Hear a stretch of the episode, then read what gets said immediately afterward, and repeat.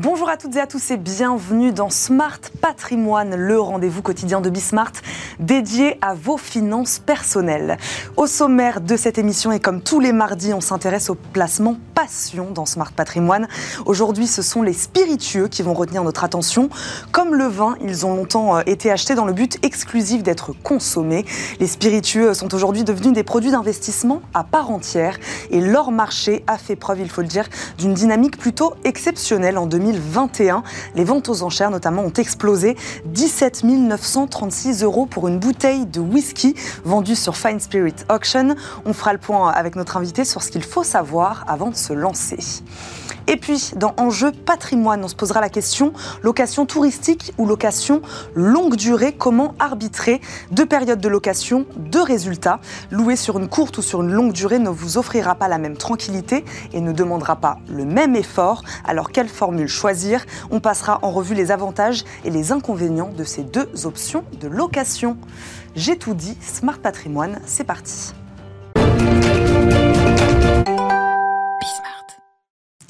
Dans Patrimoine Passion, ce mardi, on investit dans les spiritueux. Très belle année pour le marché et très belle première année pour Fine Spirit Auction, Auction pardon, qui s'impose comme la première maison d'enchères française dédiée aux spiritueux. 7 ventes, 1,7 million d'éducation, on, verra ça avec notre, notre invité. Plus de 3000 bouteilles vendues. Décryptage donc du marché et des grandes tendances avec un des principaux auteurs du dernier baromètre d'ailleurs des ventes aux enchères. Étienne de la Mort-Sanglière nous accompagne responsable de la vente des raretés à la Maison du Whisky et du site donc des ventes aux enchères Fine Spirit Auction, je crois que je l'ai bien dit. Bonjour. Bonjour Eva. Bienvenue dans Smart Patrimoine. Merci, beaucoup de nous accompagner euh, aujourd'hui, Étienne. Euh, est-ce qu'il manquait d'acteurs français de la vente aux enchères de spiritueux? Pour quelles raisons Fine Spirit Auction s'est-il créé? Effectivement, il n'y avait pas d'acteurs dédiés. En fait, mmh. aujourd'hui, les maisons traditionnelles faisaient une à deux ventes de vin dans lequel s'intégraient les spiritueux. Mmh. Et euh, à la fois Ideal Wine d'un côté et la maison du whisky de l'autre a vu une réelle opportunité de se lancer, ou du moins un réel manque sur le marché. Ideal One qui faisait face à de plus en plus de soumissions et du coup un besoin d'expertise de ces bouteilles, euh, qu'elles soient sur l'estimation ou sur le fait que ce soit une vraie bouteille ou une contrefaçon, ça existe. Et la maison du whisky avait de plus en plus de demandes de ses clients, qu'ils soient particuliers ou professionnels, pour vendre des bouteilles, et donc du coup un besoin d'aller sur ce marché et un besoin d'expertise sur le marché des enchères. On savait en fait que la France, en tant que enfin, consommatrice, est une énorme consommatrice de spiritueux, mm. euh, que ce soit sur le whisky où on est premier consommateur des single malt au monde, mais aussi sur euh, le cognac qu'on produit, l'armagnac, la chartreuse. On y reviendra au cours de, l'interview. On va parler évidemment, puisque nous aussi on produit nos spiritueux, on, on en parlera. L'investissement aujourd'hui dans les spiritueux, c'est dans les maisons de vente aux enchères que ça se passe alors ça peut être dans les maisons de vente aux enchères, ça peut être directement chez les retailers, mmh. comme euh, les cavistes, euh, comme chez nous à la maison du whisky. Donc chacun y trouve un petit peu son compte. Les maisons de vente aux enchères permettent à des gens d'acheter au prix marché mmh. au lieu d'acheter au prix marchand. Donc c'est souvent d'aller saisir soit la bonne opportunité sur une bouteille qui est assez courante, soit d'aller trouver une rareté qui n'existe nulle part ailleurs. Vous parliez d'une demande qui augmente. Comment le marché il a évolué ces, je ne sais pas, ces deux dernières années ou cette dernière année, si vous voulez faire le bilan de 2021 par exemple, euh, on peut parler d'une demande qui explose? En fait, on, a une demande qui explose en permanence et euh, une offre qui euh, s'amenuit. Enfin, Aujourd'hui, l'offre est, pléthorique, mmh. mais on va toujours aller chercher cette rareté de la distillerie qui a disparu et du coup dont les embouteillages deviennent, euh, enfin mathématiquement parlant, de plus en plus rares. Mmh. Et donc on, va aller chercher ces raretés et la vente aux enchères permet euh, d'avoir accès à ces bouteilles qu'on trouve nulle part ailleurs. Et aujourd'hui, en fait, on fait face à quelque chose qui est, assez hallucinant, c'est la recherche d'actifs réels mmh. et le spiritueux qui s'impose en tant que réel actif réel. Ça, c'est parce que le Covid est passé par là? Le Covid a fait que, enfin, du moins on le suppose, on n'est pas financier mais c'est comme ça qu'on l'interprète. Les restrictions ont fait qu'il y a une augmentation de l'épargne et donc la recherche d'actifs réels. Et on a le choix entre, bah, vous, vous le direz tout à l'heure, l'immobilier, l'art, le vin avec donc Ideal One qui est déjà passé sur le plateau, et les spiritueux qui au final se trouvent être un, formidable actif réel puisque beaucoup plus facile à conserver que le vin. Il suffit d'avoir une bouteille debout dans un placard à l'abri de la lumière. Et on n'a pas cet effet de millésime ou de météo. Donc il y a, entre guillemets, moins de risques de, de conservation. C'est un marché de passionnés aussi, comme pour le vin Bien sûr, c'est un marché de passionnés. Ce qui est assez intéressant, c'est qu'on observe notamment euh, en 2021 sur le marché des enchères qu'on va vendre de plus en plus de bouteilles qui sont nouvelles, qui sont dites d'après 2000. On n'est plus dans les bouteilles des années 80. Donc c'est un marché de passionnés, mais avec des amateurs qui, se, qui arrivent sur le, sur le marché, enfin qui deviennent amateurs, et donc du coup une, une demande qui est de plus en plus conséquente en termes de nombre de, passionnés, d'amateurs. Euh, Étienne de la Expliquez-nous pour quelle utilisation ils investissent, ces investisseurs, dans les, dans les bouteilles de, de, spiritueux, euh, pour la boire, pour la revendre quelques années après? Voilà, comment, comment ça se passe? Pourquoi on investit là-dedans? À, la différence de l'immobilier, on ne peut pas à la fois profiter de la bouteille, du moins à part si on, ne fait que la regarder et investir et la revendre. Mm. Nous, on fait, on fait face à tout type d'amateurs. Justement, les petits amateurs, on, ne vend pas que des bouteilles à 17 000 euros comme, comme Ça, c'était le record. Exactement.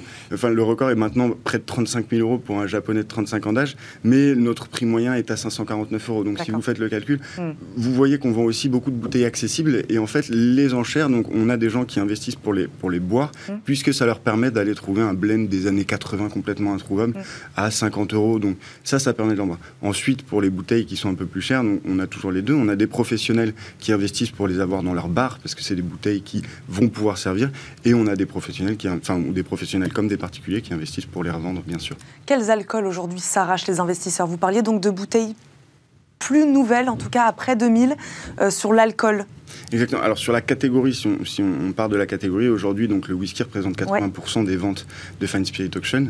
Le whisky écossais restant leader avec 55% de, la part en, volume. Les 17 000, euh, l'exemple que j'ai donné, c'était un whisky. On y vient, c'est un whisky japonais. 16% euh, des ventes en, volume, mais 36% des ventes aux valeurs. Donc c'est vraiment une catégorie qui talonne le whisky écossais et qui arrive en flèche, qui potentiellement demain pourrait le rattraper en valeur, j'entends. On a aussi donc des gens qui investissent sur le rhum. Le rhum est la deuxième catégorie après le whisky. Et enfin, c'est une catégorie qui est en pleine croissance puisque le whisky a déjà formidablement augmenté en prix et le rhum arrive derrière le whisky avec une croissance qui est décomplexée puisque l'amateur de rhum sait déjà ce qui s'est passé sur le whisky et arrive à se projeter sur sa propre catégorie et en fait on a une croissance qui est bien supérieure. Ensuite on a des, des, catégories qui sont typiquement françaises sur lesquelles la, Fan Spirit Auction a une vraie enfin, légitimité. Le rhum sur le rhum agricole et euh, le cognac, l'armagnac ou la chartreuse, qui est un petit peu la surprise aussi en 2021. Et donc qui représente une part bien inférieure. Bien inférieure, bien, sûr. Bien inférieure, mais en pleine croissance et avec un gros mm. potentiel, puisqu'aujourd'hui, une chartreuse, ou je prends l'exemple d'un cognac ou un armagnac, on peut encore acheter un cognac ou un armagnac de 1870, donc pré-phylloxérique, euh, pour, euh, enfin, aux alentours de 1000 euros. Alors que si vous essayez de faire la même chose sur le whisky, bon courage, ce ne sera pas exactement la même chose. Mais donc on peut supposer euh, que si les amateurs viennent pour consommer ou viennent pour investir sur du long terme, ils vont se tourner de plus en plus vers ces catégories-là qui sont le cognac et l'armagnac. Aujourd'hui c'est 4%, demain qui sait ce sera 6, 10. Euh, on sait qu'on a de la marge. Donc prix moyen, vous le disiez, 549 euros. 549 euros. On peut arriver avec une enveloppe de 500 euros et trouver une très bonne bouteille. On peut arriver avec une enveloppe de 50 euros et trouver deux très bonnes bouteilles. Euh, on, a ce qu'on appelle les long tails sur les ventes, donc c'est pas mal de bouteilles qui sont dans les tiroirs des Français. En, tant que consommateur de whisky, donc on a beaucoup de bouteilles, parfois des trésors cachés, donc les gens viennent avec des, demandes d'estimation et ne, comprennent pas pourquoi on vient et qu'on leur dit bah, cette bouteille vaut 2000 euros. Mm. Mais à côté de ça, on a aussi des moins bonnes surprises avec des bouteilles qui valent 20 euros. Donc on peut s'amuser avec tout budget sur Fine Spirit Auction. Donc vous disiez que les spiritueux étaient moins sensibles aux conditions euh, météorologiques, c'est ce que vous disiez tout à l'heure. Euh, en gros, à quoi faut être attentif au moment d'investir dans, les spiritueux? Qu'est-ce qu'on regarde Comme pour le vin, euh, le territoire, l'exploitant producteur, l'année. voilà, qu'est-ce qu'il faut regarder? Il faut savoir qu'un whisky ne prend de l'âge qu'en fût.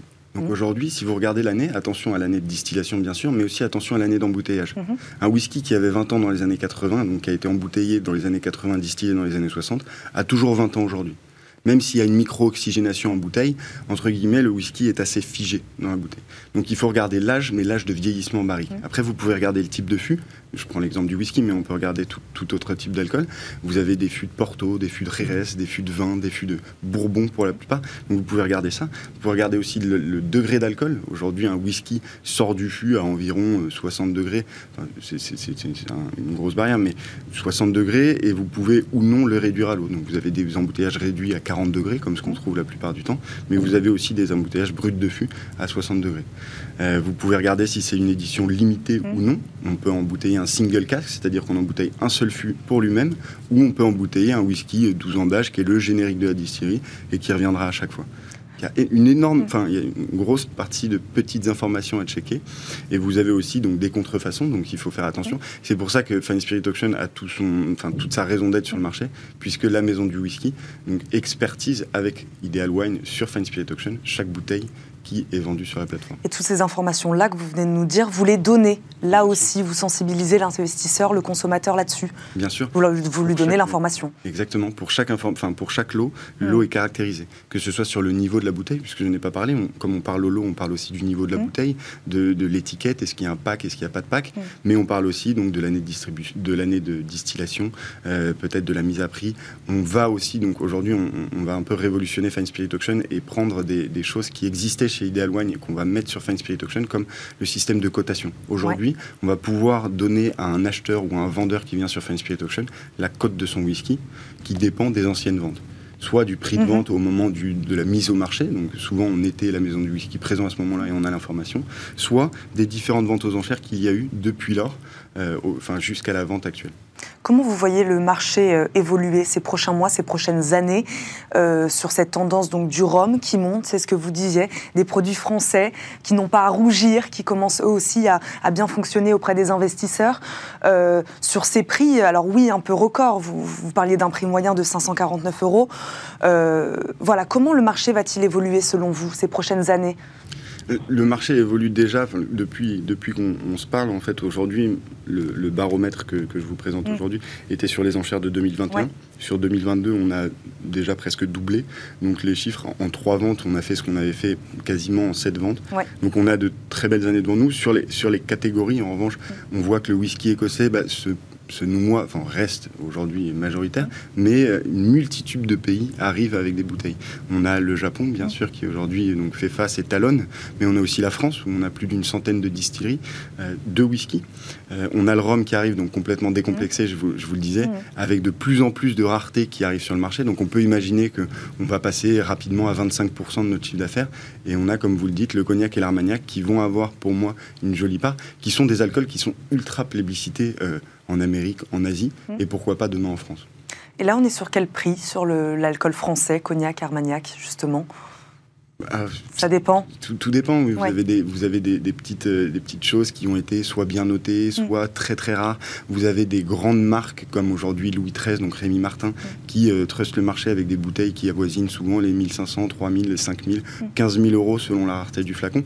Donc vous pouvez choisir une toute petite maison d'Armagnac qui est encore un, enfin, un Armagnac presque fermier, euh, mm. si, si j'ose le dire, ou vous pouvez l'acheter à 50 euros et c'est un alcool qui a déjà 10, 20, 30, 50 ans. Et vous avez à la fois des marques qui sont déjà très, très, enfin, qui ont leur place et qui sont institu très instituées et qui peuvent tout de suite dépasser les 20 000, 30 000 euros. Donc il n'y a pas vraiment de règles. Mm. Certes, c'est beaucoup plus abordable que le whisky, mais il y a aussi des marques et il y a aussi donc des prix qui sont qui sont non pas excessifs, mais qui sont euh, assez, assez consistants. Bon, on va terminer sur ces mots. Je rappelle aussi que l'abus d'alcool est dangereux pour la santé, évidemment. Merci beaucoup, euh, Étienne de la Mort Sanglière, d'avoir répondu euh, à nos questions aujourd'hui. Je rappelle, vous êtes responsable de la vente des raretés à la Maison du Whisky et du site donc de vente aux enchères Fine Spirit Auction, qui a fait une belle année 2021 et qui en fera une encore plus belle en 2022, si, si j'ai bien compris. Merci beaucoup d'avoir répondu à, à nos questions aujourd'hui. Tout de suite, c'est Enjeu patrimoine. Thank you. Et c'est parti pour Enjeu patrimoine où nous répondons chaque jour à une grande question liée à la gestion de votre patrimoine. Aujourd'hui, location touristique ou location de longue durée, quel est le plus avantageux pour les propriétaires? Quelle formule choisir en fonction de votre lieu d'habitation, de votre bien aussi? On va faire le point avec nos invités. On passera en revue les deux possibilités, leurs avantages et leurs inconvénients. Nous accompagne aujourd'hui dans Smart Patrimoine, on le connaît bien, Arnaud Groussac, fondateur de Patrimoine Store. Bonjour. Bonjour Bienvenue dans Smart Patrimoine, merci d'être avec nous aujourd'hui. Grégory Rouvière nous accompagne également, patron d'agence Century 21 à Montpellier. Bonjour. Bienvenue dans Smart Patrimoine, merci beaucoup à tous les deux de nous accompagner. Euh, Arnaud Groussac, pourquoi cette question, elle est essentielle? Location touristique, location longue durée, il faut se la poser alors oui, il faut se la poser parce que c'est euh, l'effet euh, Airbnb qui a boosté les locations saisonnières notamment et qui a permis aux, aux gens et aux investisseurs de se dire, bah, tiens, finalement, pourquoi on n'investirait pas tout en profitant un peu de, de l'allocation quelques semaines par an? Euh, Et c'est vrai que historiquement, euh, c'était plutôt les beaux commerciaux avec des semaines d'occupation, avec des gestionnaires qui étaient à la mode, alors principalement mer et montagne, parce que peu en ville. Mais finalement, l'essor du Airbnb a fait arriver sur le marché beaucoup de biens, a fait transformer beaucoup de biens, et beaucoup de gens se sont dit, bah, tiens, c'est plus rentable peut-être de le louer à la semaine. Et finalement, pourquoi on ne le louerait pas à la semaine plutôt qu'à l'année et s'embêter avec euh, un locataire longue durée. C'est une question qu'on anticipe, qu'on se pose avant même d'acquérir son bien alors, nous, on le voit surtout euh, sur les demandes, effectivement. Quand euh, euh, ça doit être de la courte durée, c'est souvent parce qu'on voudrait un bien au bord de la mer, par exemple, euh, et qu'on voudrait en profiter, qu'on se tourne vers la location courte durée. Mhm. Et c'est souvent cette demande-là. Donc après, il faut rationaliser l'investissement et se dire quel est l'objectif de l'investissement. Si c'est d'en profiter, bah oui, bien sûr, il ne va pas y avoir beaucoup d'autres alternatives. Mais il y a eu aussi un effet d'opportunité de se dire, bah, par rapport à la zone de notre bien, alors là, pour le coup, pas forcément mer ou montagne, mais si on prend euh, centre-ville, par exemple, bah, c'est peut-être plus judicieux de faire à la semaine d'avoir moins de locataires, mais de louer en façon Airbnb, parce que si on est à du Paris-Centre, du Bordeaux-Centre ou, du Montpellier-Centre, on peut avoir un attrait touristique. Et ça, c'est plutôt un nouveau marché qui a créé de l'opportunité chez les investisseurs. Force est de constater qu'après le Covid, la question est toujours là, et qu'ils ont quand même pas trop loué pendant le Covid. Donc aujourd'hui, on a depuis deux ans maintenant beaucoup de biens de courte durée qui sont revenus sur le marché de la longue durée. Mais ça y est, à nouveau, les investisseurs commencent à se reposer la question, surtout avec euh, l'arrivée du plafonnement des loyers dans certaines villes qui peut faire euh, réfléchir sur le loyer meublé longue durée. On va en parler euh, évidemment. Grégory Rouvière, c'est une tendance que vous aussi, vous voyez. Vous êtes dans une région, dans une ville plutôt touristique proche de la mer aussi. La location courte durée, c'est quelque chose que vous voyez au quotidien on, le voit, on le voit de plus en plus. Euh, à Montpellier, il y a 5000 appartements qui sont disponibles. Euh, dit en Airbnb, ça peut être via d'autres plateformes, via d'autres moyens. Hmm. Donc c'est euh, aujourd'hui il y a plus d'appartements comme ça que de chambres d'hôtel sur, sur une ville que Montpellier. Donc c'est vraiment un phénomène qui s'est qui s'est effectivement accentué. Après il y avait aussi l'idée qu'il y avait moins de régulation. Euh, donc on louait un petit peu comme, euh, comme on voulait. Ce qui est moins le cas aujourd'hui. Ce de moins en moins le cas. Mm. Donc euh, certainement ce, marché-là va être rattrapé par des régulations de, de, la même manière que, comme on a parlé de, de, l'encadrement des loyers. Mm-hmm. Après, il y avait une question centrale, effectivement, c'est est-ce que je veux utiliser moi l'appartement, ne serait-ce qu'un jour dans l'année? Mm. Si je veux y venir, moi, par exemple, on a des agences au bord de la mer, à la Grande Motte, au Gros du Roi. Euh, plus souvent, c'est la résidence secondaire euh, améliorée. En fait, on va plutôt chercher euh, à le louer pour payer les charges et payer les frais et en profiter plutôt que réellement d'être dans une position d'un investissement. Après, sur, en ville, c'est un peu différent. Mais après, effectivement, on va aller chercher cette attractivité qui peut être touristique, comme vous disiez, ou à la fois des gens qui viennent travailler, qui permet de, de louer beaucoup parce que l'idée, mm. quand on opte pour cette option-là, eh ben, il faut remplir. Quoi. Ça, c'est des questions que vous posez euh, aux futurs acquéreurs, euh, aux futurs propriétaires. Euh, il, faut forcément connaître ses besoins. Voilà, il faut que lui sache s'il a envie d'y être un petit peu, de pas du tout y être. Alors ça, c'est la question fondamentale. À partir du moment où vous voulez venir, vous ne pouvez pas mettre un locataire qui en fera sa résidence principale. Mmh. Donc ça, euh, c'est assez simple. Après, quand on a quelqu'un qui se positionne plutôt pour faire ben, un investissement locatif, là, euh, sans y venir, il, a les, deux possibilités, euh, avec chacune qui a mmh. ses avantages et ses inconvénients. On va, rentrer, on va rentrer dans le détail justement. Arnaud Groussac, juste avant de rentrer donc, dans les avantages, les inconvénients, euh, on va parler aussi un peu de fiscalité, évidemment. Est-ce qu'on peut passer de l'un à l'autre? Voilà, là, on est sur ces questions de, prise de choix, de prise de décision, pardon. Euh, voilà, est-ce qu'on peut commencer euh, par la location courte durée pour au final euh, changer d'avis euh, voilà. Alors, globalement, oui. Oui. Faire assez simple, globalement, oui. Vous avez des régimes qui vont être euh, spécifiques à chacun, mm. mais vous allez être abrité sous le régime du loueur meublé.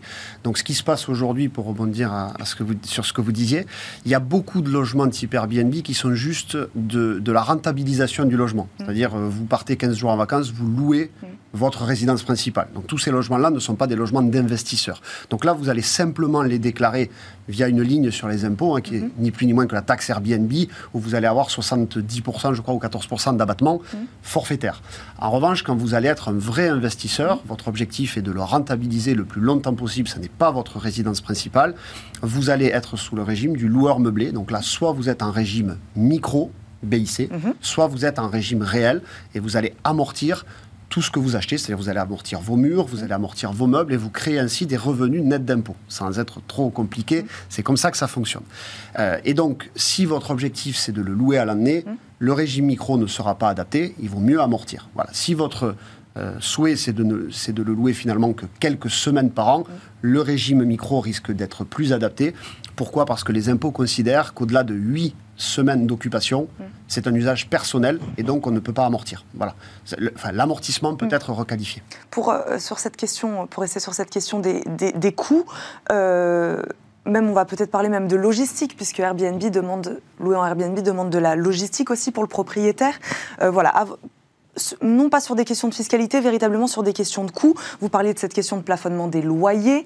Euh, voilà, comment on fixe le prix d'une nuitée, par exemple, sur une location courte durée? Comment on fixe le prix d'un loyer euh, dans des zones plus ou moins tendues? Euh, voilà, le retour sur investissement entre ce que ça nous coûte et ce qu'on va en dégager par mois. Hein, on va, pas, prendre par mois. Ce sera plus simple. Voilà, comment comment ce calcul est fait? Est-ce que sur le papier, il y en a un qui est clairement plus avantageux que l'autre? Alors, il n'y en a pas forcément un. Encore une fois, ça va. Je ne vais pas vous aider dans ma réponse, mais euh, non, non. Euh, clairement, ça dépend. On va pas choisir en fait aujourd'hui. Non, ça dépend de la zone très clairement. Aujourd'hui, sur de la ville tendue, la location euh, longue durée va être plus avantageuse parce que moins contraignante. Euh, aujourd'hui, quand vous voulez faire du Airbnb, donc à part de déléguer la gestion, et là vous serez mieux placé que moi pour en parler, et donc d'avoir des coûts importants hein, en, location à la semaine, vous avez l'entrée-sortie des locataires, mais vous pouvez avoir des conciergeries aussi qui vont jusqu'à référencer votre bien sur les plateformes, à gérer les dépôts de garantie, etc. Et là, ça peut coûter jusqu'à 40% à peu près du mmh. loyer. Donc le coût d'utilisation, si vous ne vous en occupez pas, est très élevé. Donc si vous voulez une simplicité de gestion, à l'année, au final, vous allez avoir moins de loyer, mais beaucoup moins de charges et beaucoup plus de stabilité, donc moins contraignant, sur lequel vous pouvez à l'année vous passer d'une agence. Hein. Très clairement, mmh. euh, si vous avez un étudiant, moi c'est mon cas sur un de mes apparts, ça fait trois ans qu'il est là, voilà, ça, ne bouge pas. Euh, sur de la location courte durée, c'est absolument pas le cas. Il faut vraiment être soit proche du bien, soit délégué. Et là, ça coûte beaucoup d'argent. Sur cette partie logistique, je vous fais rebondir là-dessus. Oui, c'est après ce qu'il faut, euh, ce qu'il faut rappeler euh, aux gens qui nous regardent, c'est que le, rendement, c'est-à-dire les, loyers qu'on va percevoir, peu importe le, moyen qu'on choisit, c'est parce qu'il y a des gens qui vont occuper l'appartement. Euh, si l'appartement est fermé, les loyers rentrent pas, donc ça veut dire qu'il y aura une utilisation. Alors effectivement, si on loue à, la semaine, le, le, prix à la nuit est supérieur à la location longue durée, mais ça veut dire des rentrées et des sorties. Surtout que l'utilisation actuelle et ce qui se développe de plus en plus, c'est les très courts séjours en fait les gens qui viennent à Montpellier, à Bordeaux ou à Lyon ou peu importe, ils viennent deux jours, trois mm. jours. Euh, on n'a plus des locataires qui restent 15 jours, même au bord de la mer. Avant, mm. on avait les juilletistes, les haussiens, c'est fini. Ça, même en, pleine période, ils vont faire trois stations balnéaires différentes dans, l'été. Donc ça veut dire des rentrées, des sorties. Euh, et ça, il faut savoir le gérer. Et donc effectivement, il y a il y a un coût en face. Parce que ça, ça rentre en compte évidemment aussi. C'est-à-dire que cet appartement, si on arrive à le louer que deux mois dans l'année, c'est complètement différent. C'est pour ça que la localisation est, très importante. Mm. Quand on, euh, si on prend au bord de la mer, eh bien, au mois de décembre ou de novembre, ce sera plus compliqué à louer. Euh, si on est dans une grande ville, on va pouvoir louer un petit peu plus, mais du coup avec plus de courts séjours, mm. c'est-à-dire de, de mouvement de locataires, euh, et puis également du coup d'usure de, l'appartement, puisque quand euh, mm. on, a des locataires qui rentrent et qui sortent en permanence comme ça, ça fait euh, du mouvement. Quoi. Vous arrivez à faire ce calcul? Oui, pardon. Allez-y, allez-y, rebondissez. Euh, à ce que vous disiez, il y a aussi un effet dans l'investissement saisonnier qui est un effet très plaisir et du coup mm. qui occulte la réalité économique. Nous, on le voit, il y a des clients qui nous le demandent et qui nous disent Non, mais c'est bon, j'ai fait mes calculs, je n'ai besoin de le louer que 30 ou 32 semaines voilà, par an. c'est ce que j'allais vous dire sur, cette, sur ce calcul de combien de temps j'ai besoin de le louer ben, pour être rentable. Quand, vous êtes sur 30 ou 32 semaines, vous savez que vous n'allez pas gagner d'argent. C'est impossible. Que, si vous êtes à la mer, bah, vous allez le louer principalement si vous n'y allez pas, parce que mm. souvent en plus ils vous disent je me le garde les 15 premiers jours d'août. S'ils enlèvent les 15 premiers jours d'août, la rentabilité n'est pas la même. Hein. Voilà, ils le gardent deux semaines les plus rentables. Donc si vous le louez au bord de la mer, même à temps plein, de début mai à mi-octobre, ce qui est déjà beaucoup, vous êtes en dessous des 32 semaines, et pour la montagne, c'est le même effet de l'autre côté. Donc, euh, globalement, si vous voulez euh, avoir un investissement qui, est, qui soit rationnel, il ne faut pas que vous ayez l'obligation de louer de plus de 15 à 20 semaines. Voilà, c'est déjà beaucoup. Mhm. ça veut dire plus de 4 mois de location. Si vous êtes au-dessus, il y a peu de chances que vous rentabilisiez. Donc, c'est pour ça qu'après, derrière, si votre souhait, c'est de l'utiliser en télétravail, par exemple, du jeudi au lundi ou d'y aller hors période, ben, allez-y, parce que ça répond aussi presque à une seconde résidence principale. Donc vous optimisez. Mais si votre but c'est de gagner de l'argent, vous n'en gagnerez pas si vous êtes à 30 semaines, ça c'est une certitude. Sur cette question de la réglementation, on l'a un tout petit peu abordé, donc un secteur de plus en plus réglementé, euh, la location touristique. Euh, Qu'est-ce que ça a changé, ça, sur le, sur le marché? Qu'est-ce que ça a changé pour les propriétaires? Ben, Ça a changé la, réflexion, en fait. C'était que euh, quand on était euh, dans un dîner avec des copains, on disait euh, Moi, j'ai un locataire à l'année, j'ai un problème, j'ai eu un dégât des eaux, j'ai eu un truc, mais je ne vais pas m'embêter, je vais le mettre en, en, location saisonnière. En plus, le prix à la nuit est beaucoup plus important, je vais gagner plus. Et puis, il n'y avait pas le, poids de la réglementation, contrairement à la location annuelle qui, qui l'est de plus en plus. mais là, donc, arrive des, lois pour contrer un peu ça, hein, euh, sur des obligations de se déclarer en mairie déjà, c'est la première. On ne peut mmh. pas faire ça de manière euh, opaque maintenant. Les communes essayent de reprendre la main. Les communes essayent de reprendre la main. Euh, après, il y a les syndics de copropriété aussi qui essayent de reprendre la main, ce qu'on peut comprendre quand on a dans un immeuble 80% des gens qui vivent à l'année qui vont bosser le lendemain et les 20% d'autres qui arrivent à pas d'heure avec la valise, ça peut déranger. et donc. D'ailleurs, vérifiez bien dans votre règlement de copropriété si vous avez le droit de louer Hein. Déjà. Et ça, pour le coup, voilà, c'est des contraintes supplémentaires mm. qui, qui, qui, s'ajoutent à ça. Quoi. Euh, et c'est. Euh, euh, ça, ça, change, ça change un petit peu la donne. Il y a eu vraiment un effet de mode. En plus, même, on disait même pas je vais louer un appart, mm. on disait je vais louer un Airbnb. On dit mm. j'ai pris un Airbnb. la preuve de la puissance de la plateforme au passage.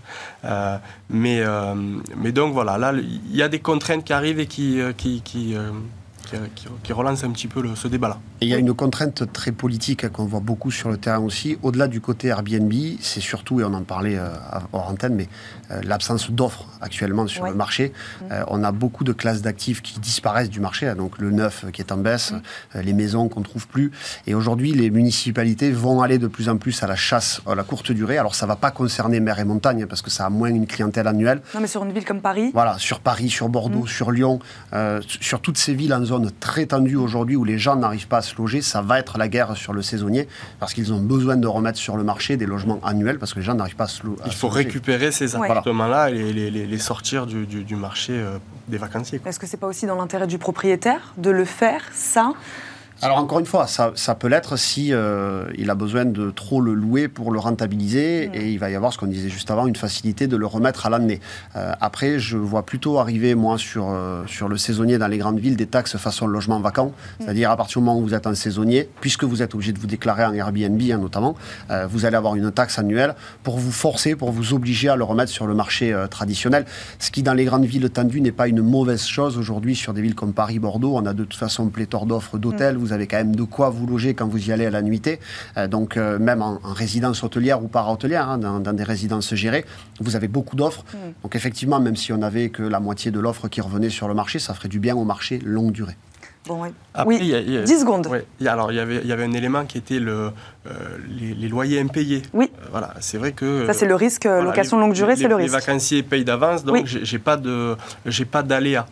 après, aujourd'hui, en France, il y a moins de 3% d'impayés locatifs. Il y a des agences immobilières qui accompagnent quand même des, propriétaires et qui, et qui, gèrent leurs biens il y a des assurances loyers impayées. Mm. Euh, au final, le risque de vide locatif, euh, ben, on, l'a vu avec le Covid, les, appartements Airbnb n'étaient pas loués. Et peut-être plus important finalement que ce risque de loyer impayé. Que, que, ce risque du loyer impayé qui reste anecdotique en fait. Bah, c'était bien de le préciser. Merci beaucoup à tous les deux d'avoir répondu à nos questions aujourd'hui dans Smart Patrimoine. Arnaud Groussac, fondateur de Patrimoine Store. Merci, beaucoup de nous avoir accompagnés. Grégory Rouvière, patron d'agence Century 21 à Montpellier. Merci d'être venu nous voir dans le nord de la France. Merci à tous les deux. Merci à vous de nous avoir suivis. On se retrouve demain, bien sûr, pour un nouveau numéro de Smart Patrimoine. À demain. Ciao.